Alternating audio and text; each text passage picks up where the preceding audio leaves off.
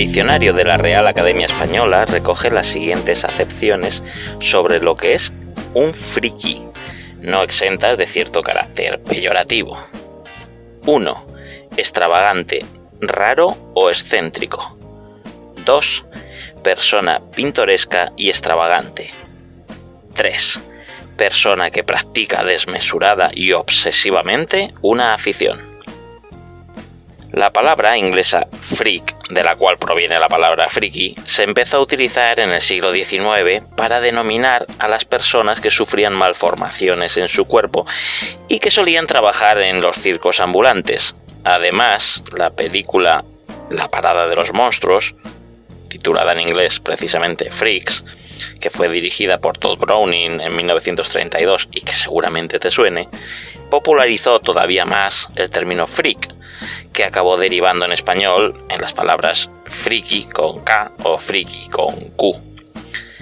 Hasta comienzos de los años 90 del siglo XX, los textos que se dedicaban a la figura de los fans o fanáticos se centraban en cuestiones psicológicas y sociológicas con una clara vertiente patologizante.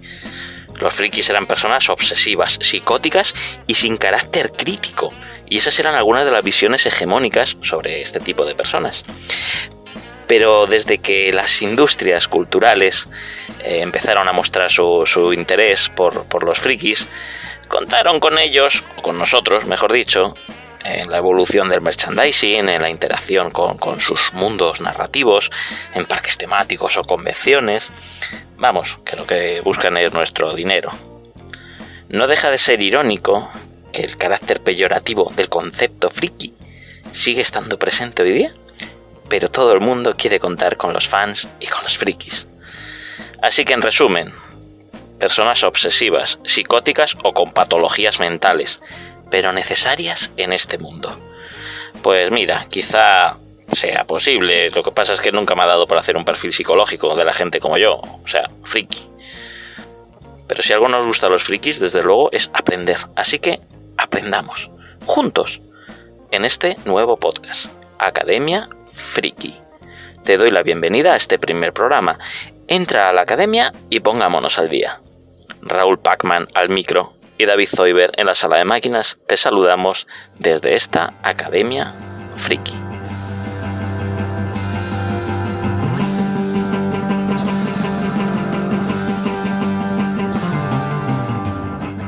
A estas alturas de la película, si hablamos de guerra en los videojuegos, a la mayoría de la gente le vendrá a la cabeza el duelo Sega contra Nintendo. Pero no solo de Mega Drive, NES, Game Gears, Game Boys, Saturns y Nintendo 64 se ha nutrido la historia de los videojuegos y si no, que se lo digan a un cacharro de 8 bits con alma de 16.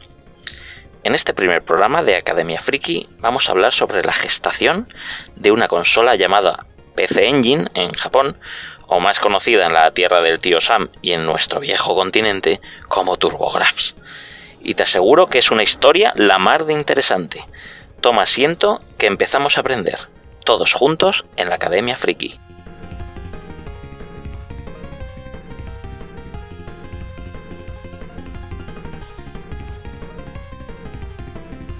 Por si alguien está perdido y no le suena de nada esta consola, eh, os tengo que contar un poco los inicios para situarnos, la, PC Engine es una videoconsola que se lanzó primero en Japón por las empresas NEC y Hudson el día 30 de octubre de 1987, o sea, para hacer un feliz Halloween. El sistema se lanzó en el mercado estadounidense a finales de agosto del 89 y se le llamó TurboGrafx 16.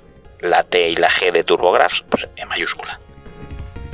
Originalmente, esta consola era, era la competencia de la Family Computer de Nintendo, o sea, la Famicom, o sea, la NES. Pero luego terminó compitiendo con la Mega Drive de Sega y después incluso hasta con la Super Nintendo. La PC Engine era un sistema de 8 bits, lo que pasa es que tenía un chip gráfico de 16 bits y esto le hacía capaz de mostrar 512 colores en pantalla, entre otro montón de cosas. Y bueno, la, consola duró hasta el año 1994 cuando fue descontinuada, o sea, dejada de, comercializar.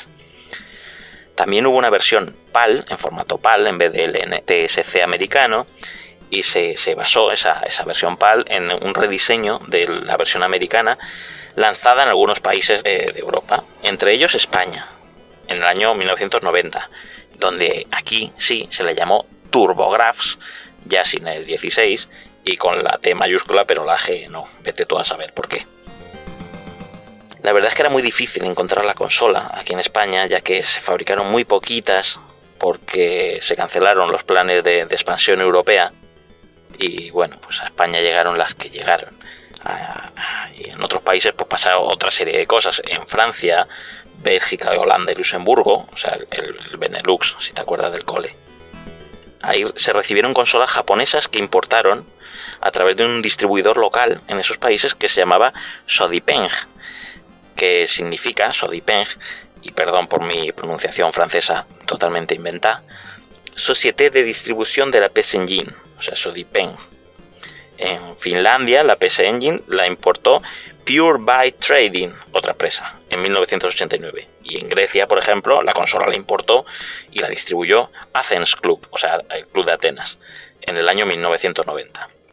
Vamos, todo esto es para, hacernos una idea del batiburrillo de distribuidores que hizo cada uno pues, lo que pudo en Europa, pero bueno, eh, la consola llegó hasta donde llegó. Y ahora sí, venga, vamos a hablar de, de la historia de su gestación.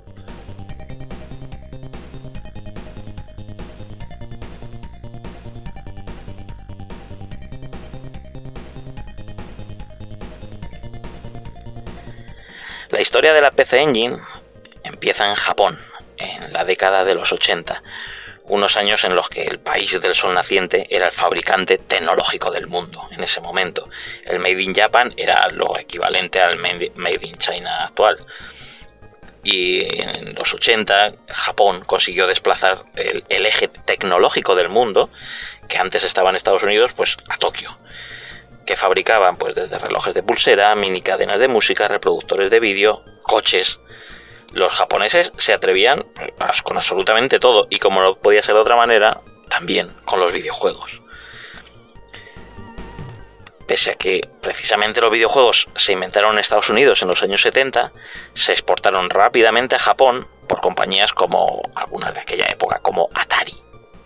Japón, que ya venía de, una trayectoria larguísima de adoptar las costumbres norteamericanas desde el final de la Segunda Guerra Mundial, incorporando a su sociedad las cosas molonas del ocio, o sea, boleras, rocolas, máquinas arcade electromagnéticas, recibió con los brazos abiertos este nuevo entretenimiento, los videojuegos, y se asimiló rápidamente y se convirtió en pocos años en parte de su cultura, de su sociedad y de su industria. Si las primeras máquinas arcade y las consolas se fabricaron en Estados Unidos y se importaban a Japón, en poquito tiempo las compañías norteamericanas empezaron a esquivar las leyes y las aduanas niponas y empezaron a fabricar el sistema dentro del propio Japón. Tras un periodo de adaptación y comprobando las compañías japonesas los enormes beneficios que otorgaban los videojuegos, pasaron a ser directamente fabricantes, desarrolladores de software y exportadores había nacido un gigante que en muy poco tiempo conquistaría todo el mundo con sus productos y su cultura. Había un sinfín de recreativas, de ordenadores y de consolas que fueron apareciendo en el mercado japonés a lo largo de los años 70, finales sobre todo, y de los 80. Múltiples marcas se incorporaban a un nuevo mercado existiendo una fuerte atracción por el fenómeno de los videojuegos, pero no había ningún estándar o máquina que despuntase por encima de las demás en lo que se refiere a sistemas domésticos. ¿Hasta cuándo fue eso? Pues hasta julio de 1983, fecha en la que Nintendo, compañía que, era, que gozaba de muchísimo prestigio por sus juegos arcades y las maquinitas, las Game Watch, que seguro que has jugado alguna o no, o la has visto. En ese mes, como digo, de julio de 1983, lanza la Famicom, conocida en estos lares más como la NES, era una consola revolucionaria por las prestaciones y la tecnología que tenía. Era muy superior a todo lo que había visto los hogares hasta aquel momento a nivel mundial ya que mucha gente seguía con sus Atari 2600 o descubriendo sistemas como el Spectrum y ordenadores similares que no llegaban a, la calidad técnica de la Nintendo. La Famicom, la Nintendo, la NES, lo fue todo a mediados de los años 80. La consola que, me, que copó el mercado nipón, que salvó a la industria del videojuego, que nos trajo un universo de personajes que no ha hecho más que crecer.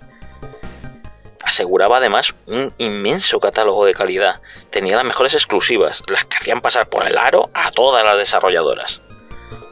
La NES conquistó Japón arrasándolo todo y convirtiéndose en la reina del consola con 20 millones de unidades vendidas solo en Japón durante su vida comercial. Ante este panorama, las compañías que querían plantar cara a Nintendo con cosas similares, pues iban cayendo de una en una. La NES era muy potente en sus primeros años y después, al tener copado el mercado, se aseguraba los mejores juegos exclusivos de las desarrolladoras, que era el factor clave en una consola, los juegos, como siempre. El triunfo de la NES fue colosal, pero Nintendo había abierto un pastel demasiado grande como para comérselo él solo. Había compañías especializadas en fabricación de consolas, de ordenadores y desarrolladoras que analizaban la situación buscando el punto débil de, la Nintendo, una grieta por donde entrar y asaltar el castillo. Nintendo monopolizaba el mercado con las consolas domésticas en Japón y parte del mundo, y eso mm, no podía ser. Si hasta ahora había vapuleado a sus rivales, quizá fuese el momento de unir fuerzas para hacer frente a la todopoderosa NES. En aquellos años había una compañía japonesa creada en los 70 que se llamaba Hudson Soft y estaba centrada en la creación y publicación de videojuegos, siendo suyas sagas muy conocidas como Adventure Island, Bonk y Bomberman. A mediados de los 80, Hudson desarrollaba sus videojuegos para multitud de sistemas, como el ordenador NEC PC8801, el MSX, los ordenadores Fujitsu Sharp, el Spectrum y evidentemente para la Nintendo. Hudson logró convertirse en una de las principales desarrolladoras de la NES con mejores resultados, logrando numerosos éxitos en la consola de Nintendo. La compañía del Bomberman se estaba convirtiendo año tras año en un gigante del videojuego y la NES era una de sus principales fuentes de beneficios. Como curiosidad, te contaré que Yuji Kudo, fundador de la compañía Hudson, era un gran aficionado a las locomotoras. Ya en su época de estudiante vendía las fotos de trenes que él mismo hacía, por lo que puso el nombre de su empresa Group Hudson Productions, en base a la disposición de los ejes de tipo Hudson de la locomotora de vapor C62, que era yo creo su favorita. Además, este ferrocarril que tenía favorito y cuyo nombre entero era JNR C62 tipo número 2, saldría el nombre de sus famosos microchips que se llamaban HUC62, llegando a ubicar años después las oficinas de Hudson en el distrito japonés de Toyohira-ku, que no te va a sonar de nada, pero que era importante porque así el código postal de la empresa era el 062, el mismo número que la locomotora. Vamos, que tenía un pelín de obsesión este hombre. Y así llegamos a 1985 con una Hudson convertida en una empresa puntera de videojuegos para terceros y siendo la NES la plataforma perfecta para lanzar sus videojuegos. Pero algo pasaba. Dos años después del lanzamiento de la NES, en una década en la que la tecnología avanzaba a pasos agigantados, la consola de Nintendo ya no era capaz de portar los juegos de las recreativas como antaño, las cuales habían evolucionado rápidamente. La tecnología avanzaba y la NES, a pesar de, sus chips de apoyo en los cartuchos, se iba quedando estancada o eso era lo que pensaban algunos ingenieros de Hudson. El hardware de la NES no avanzaba al ser una consola y tenían la sensación de haber llegado a los límites de la máquina con sus videojuegos. Ya no podían plasmar en la pantalla lo que pretendían, así que ni cortos ni, ni perezosos decidieron que si el hardware de la empresa líder del momento de las consolas estaba estancado, crearían ellos mismos su propio hardware, con el objetivo inicial de poder hacer mejores juegos, concretamente materializado en un microchip de apoyo, para ser más exactos. Y ojo, que estamos hablando de ingenieros que conocían como nadie las entrañas de la NES de Nintendo, por lo que fueron capaces de diseñar sobre papel una nueva línea de chips que en teoría elevarían en gran medida las capacidades gráficas del momento. Como podéis ver, Hudson no tenía inicialmente la idea de hacer una consola, únicamente querían hacer mejores juegos contribuyendo al mejorar el hardware existente, o sea, Hudson lo que quería al final era crear chips nuevos. Al dedicarse principalmente al desarrollo de videojuegos, el problema de Hudson era que no tenía capacidad de fabricar un microchip, y aun siendo capaz de realizar el diseño, tampoco gozaban del prestigio necesario para convencer a los fabricantes de semiconductores. Vamos, que era un quiero y no puedo.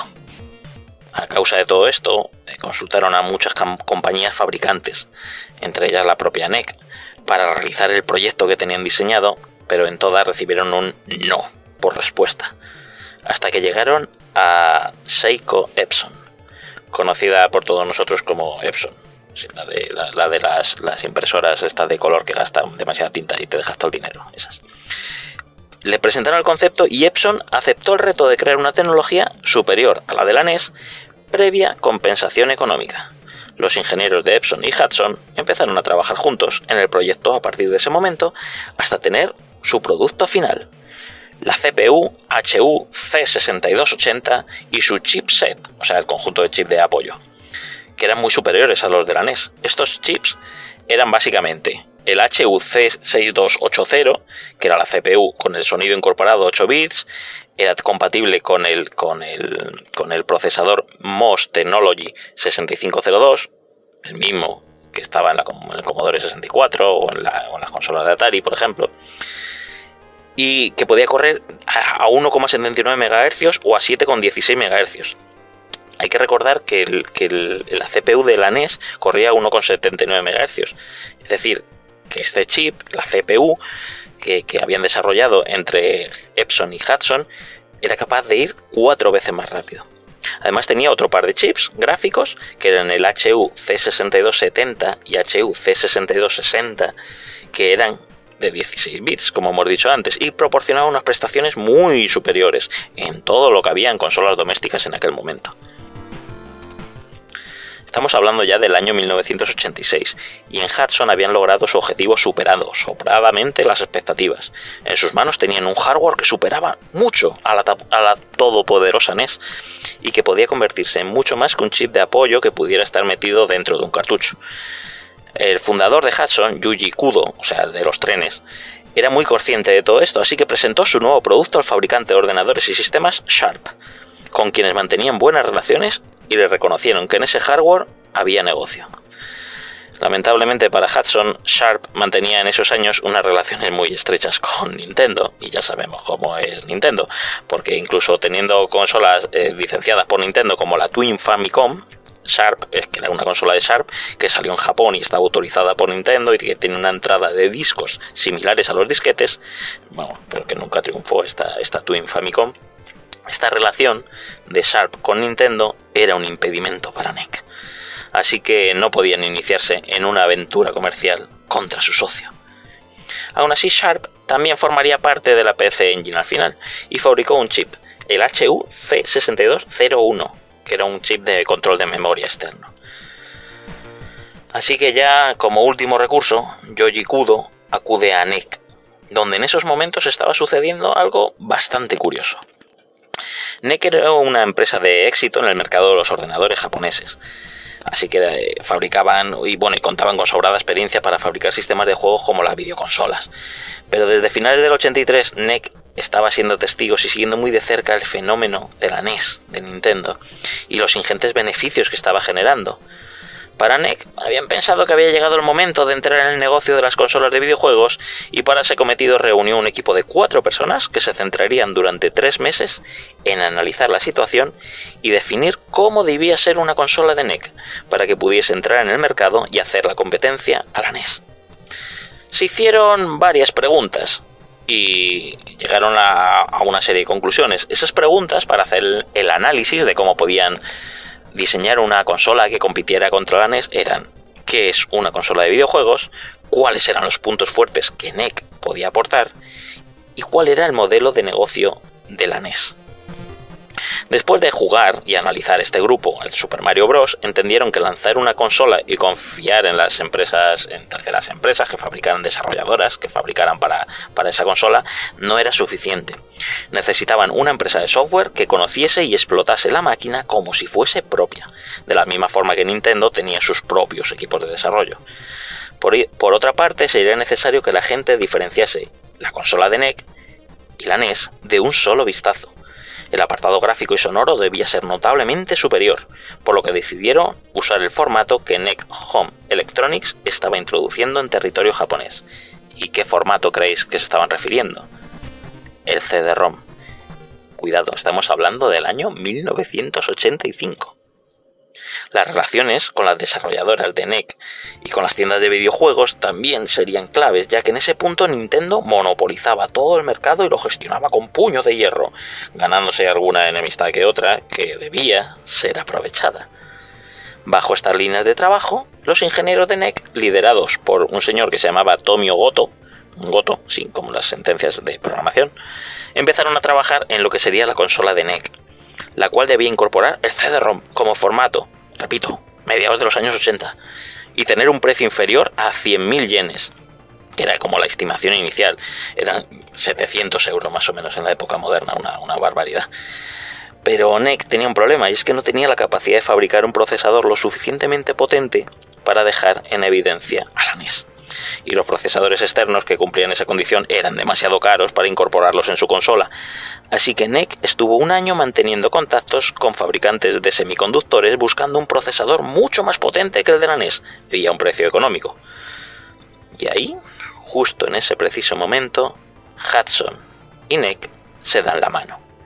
El presidente de Hudson Soft, Yoji Kudo, el de los trenes, apareció en el lugar y en el momento adecuados con la solución bajo el brazo.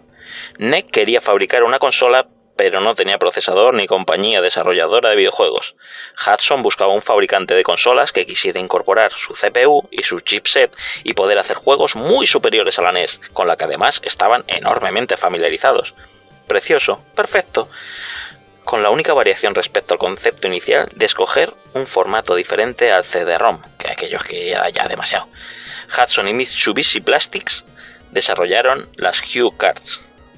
Mitsubishi Plastics, esta empresa que desarrolló la, Hue Cards, este formato junto a Hudson, para que no lo sepa, es parte del accionariado de la compañía Mitsubishi Corporation, que es así, ya te suena, que es la empresa grande que hace coches o aires acondicionados. Y una, además, es una de las mayores empresas químicas japonesas. No sé si por eso dicen que Mitsubishi también fabrica fármacos, las malas lenguas.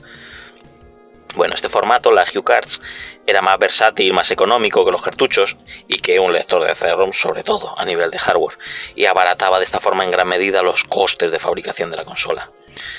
Así como hemos podido comprar,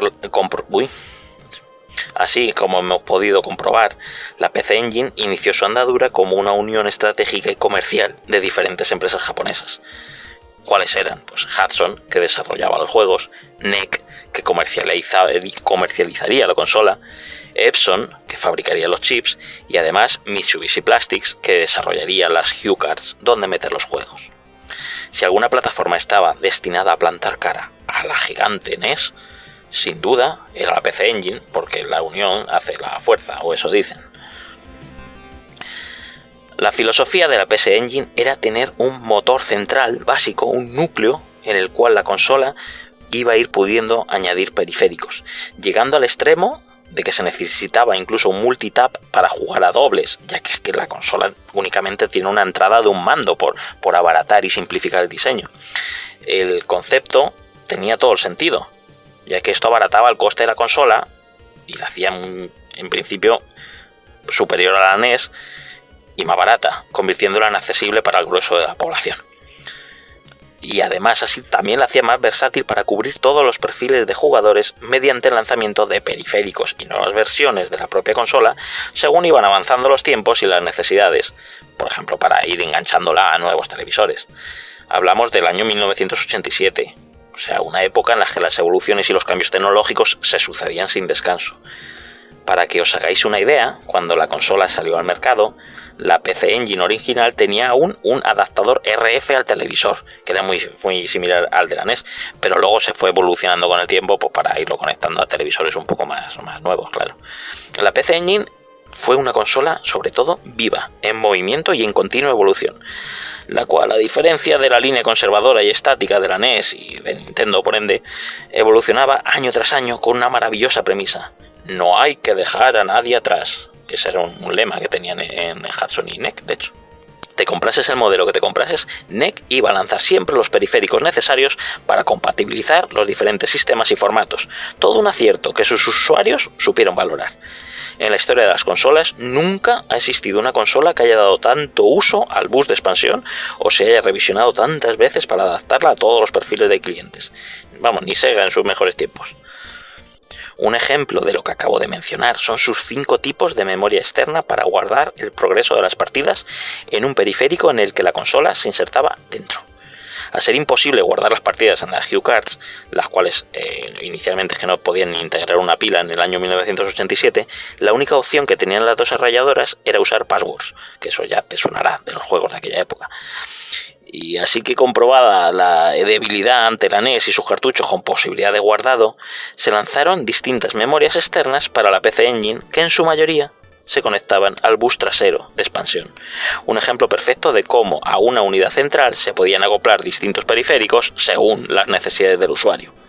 Me gustaría hacer una apreciación ante todo. La PC Engine engloba un conjunto de consolas con la misma base, la PC Engine original, Así, a medida que pasaron los años, las diferencias entre el modelo original y sus versiones se hicieron cada vez más notables, por lo que debemos entender a la PC Engine como una familia compuesta por diferentes periféricos y actualizaciones de hardware, siendo la PC Engine básica la unidad central, la cual siempre estuvo presente y siempre fue compatible con, versiones posteriores. Solo así entendemos cómo NEC pudo hacer frente a consolas como la Super Nintendo, la Neo Geo y la, la PlayStation y, sobrevivió. En el intento, bueno, hizo lo que pudo. La verdad, más que sobrevivir.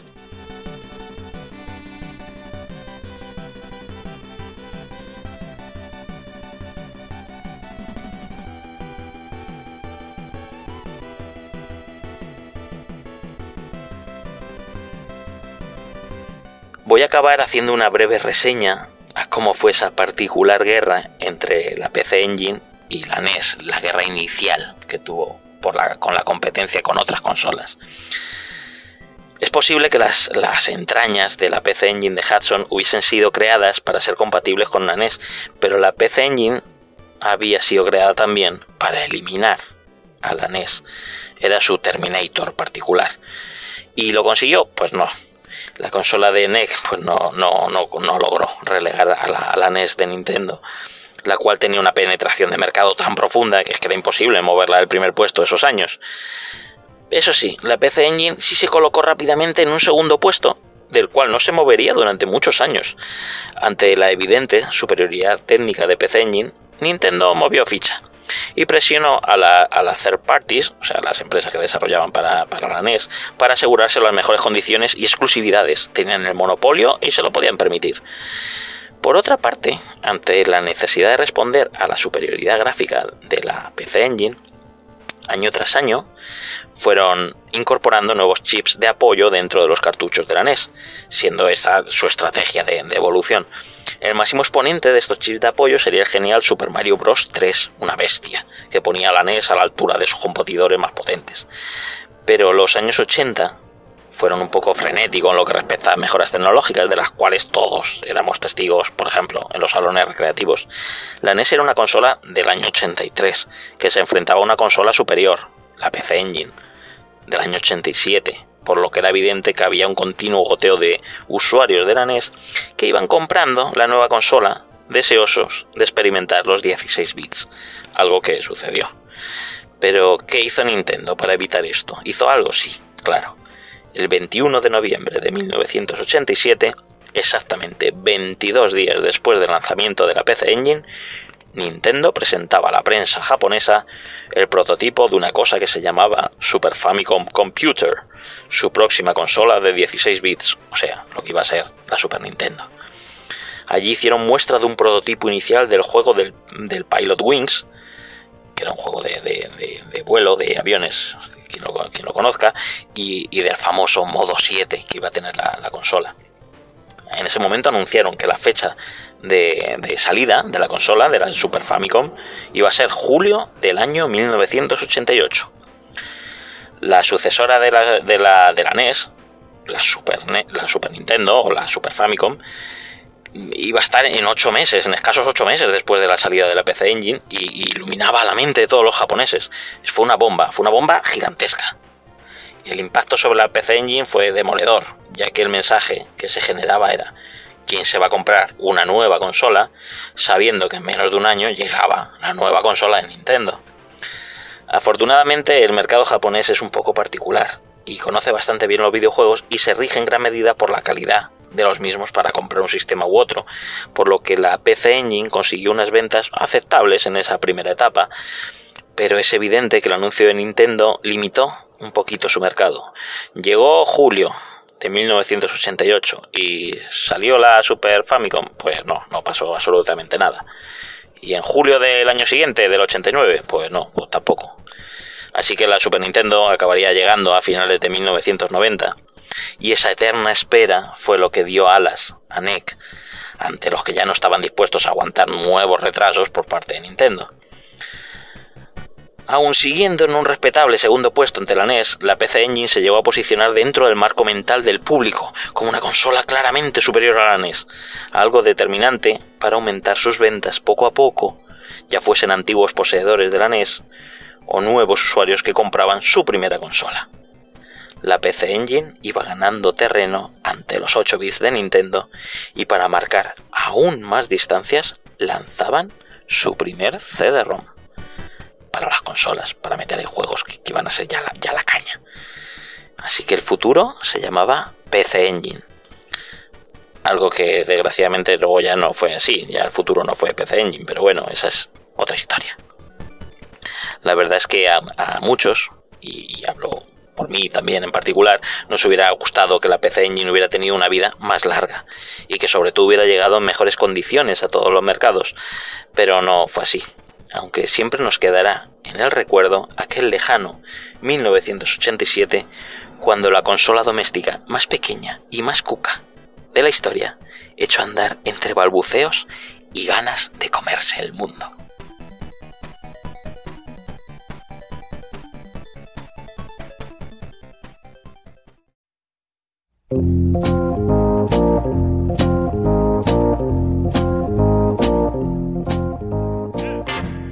Y hasta aquí este primer programa de Academia Friki. Puedes seguirnos en nuestro canal de iBox, suscribirte para no perderte ningún episodio, dar like, me gusta y mandarnos todos tus comentarios que leeremos y responderemos encantados, porque todo eso hace que podamos estar más veces contigo. Te recuerdo que puedes encontrarnos también en el mail academiafriki.gmail.com y en nuestro Twitter arroba academiafriki. Simplemente, gracias por estar al otro lado y darnos tu apoyo. ¡Hasta la próxima! Porque nadie se toma en serio a los verdaderos fans. Nadie. Se ríen de nosotros. ¿Y por qué? ¿Porque nos gusta algo? ¿Cómo? Va a ser tóxico el fandom. ¿Nos guía el amor?